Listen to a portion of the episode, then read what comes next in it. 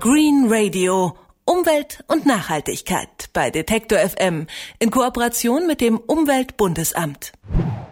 Wenn Sie übers Land gehen, wenn Sie an Feldern vorbeikommen, auf denen nur eine Sorte Pflanzen wächst, sagen wir ein riesiges Feld mit Mais oder Gerste oder mit Roggen, dann sagen Sie dazu Monokultur. Ist auch richtig, Monobepflanzung, da wächst nur eine Art Nutzpflanze. Das ist an sich kein Problem, sagen auch Experten. Aber es gibt Agrarwissenschaftler, die sehen es kritisch, wenn über viele Jahre immer wieder die gleiche Nutzpflanze auf demselben Feld angebaut wird. Einer davon ist Karl Bär vom Umweltinstitut München. Er erklärt uns jetzt, warum er das so sieht. Guten Tag, Herr Bär. Guten Tag.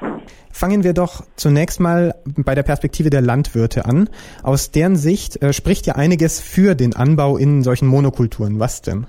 Also dafür spricht, dass ich mich, wenn ich jedes Jahr immer wieder dasselbe anbaue oder zumindest auf meinen Feldern sehr konzentriert immer wieder dasselbe anbaue, mir, ich mich konzentrieren kann auf Feldfrüchte, die mir besonders viel Gewinn versprechen, ich brauche auch für dieselben oder ähnlichen Kulturen immer wieder dieselben Maschinen und kann auf die Art und Weise effizienter einkaufen.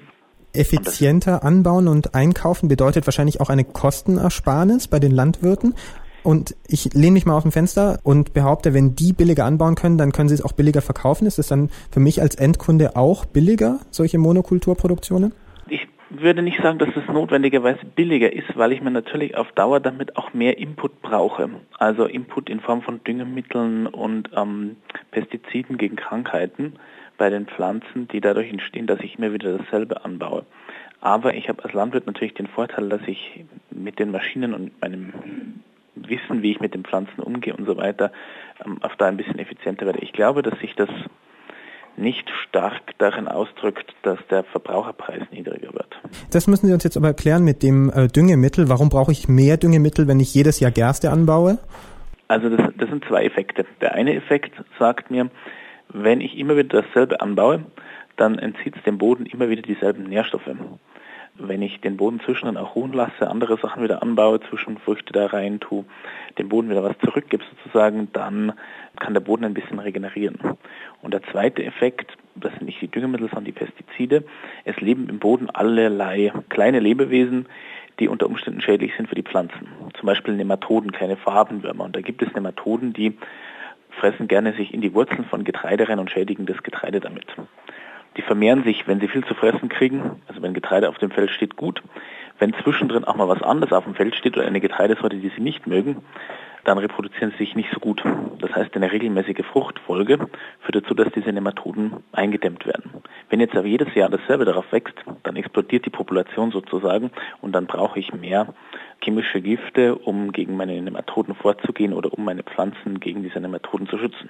Okay, Sie haben gesagt, regenerieren muss sich der Boden. Bedeutet das, dass der Boden einfach, dass man den in Ruhe lassen muss eine Zeit lang oder kann man kontinuierlich was anbauen, solange man nur immer wieder was anderes anbaut? Es ist sogar wesentlich besser, kontinuierlich was anzubauen, ähm, weil es ja auch Pflanzen gibt, die nennen wir Leguminosen, also zum Beispiel Bohnen oder Erbsen, Luzerne, Lupine, Klee und viele andere, die die Fähigkeit haben, mit einer Symbiose mit bestimmten Bodenlebewesen, mit bestimmten Bakterien in ihren Wurzeln Stickstoff aus der Luft in den Boden einzubringen, in die Pflanze einzubringen.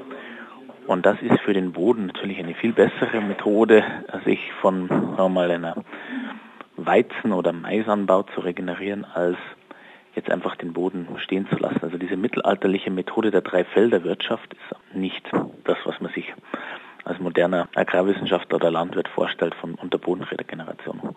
Ich habe vorhin so halb scherzhaft gesagt, man kann vielleicht erkennen, ob ein Feld Monokultur ist oder nicht beim Vorbeilaufen. Kann man das vielleicht erkennen, ohne ein Jahr später wiederzukommen, wenn man den Boden sich anschaut? Sieht der irgendwie anders aus? Können Sie uns das beschreiben? Wie sieht so ein Monokulturboden aus nach ein paar Jahren? Ich habe natürlich als Landwirt sehr viele Möglichkeiten, meinen Boden kaputt zu machen, also dass ich mir das nicht notwendigerweise zutrauen würde. Aber wenn ich einen Boden habe, in dem ich Jahr für Jahr Mais anbaue, dann verliere ich da schon viel Kohlenstoff. Die Humusschicht wird kleiner sein, der Humusanteil im Boden wird kleiner sein. Das ist natürlich ganz was anderes, wenn ich da Gras stehen habe, also Grünland oder, oder Klee. Das sind ja Pflanzen, die über mehrere Jahre leben. Die haben diesen negativen Effekt natürlich nicht. Das heißt, der abgewirtschaftete Boden ist so, ist so bröckelig, sandig? Kann ich mir das so vorstellen? Nein, ich, ich glaube nicht, dass man das einfach so direkt erkennen kann. Sie müssen sich vorstellen, dass der Boden ja schon von dem, von dem Gestein, das im Untergrund da ist, von der Körnerart, die da ist, also wie groß sind die einzelnen Sandkörnchen, ganz, ganz, ganz unterschiedlich ist, je nachdem, wo sie sind. Das hat mit sehr, sehr vielen unterschiedlichen Faktoren zu tun. Sie werden nicht eins zu eins sehen können, dass hier über mehrere Jahre hinweg nur Mais oder nur Weizen angebaut wurde. Dann haben wir jetzt also einen Boden, der ist irgendwie ausgelaugt nach mehreren Jahren. Was macht man denn, wenn man so einen Boden hat? Wie kann man den wieder auffrischen, wieder aufbauen?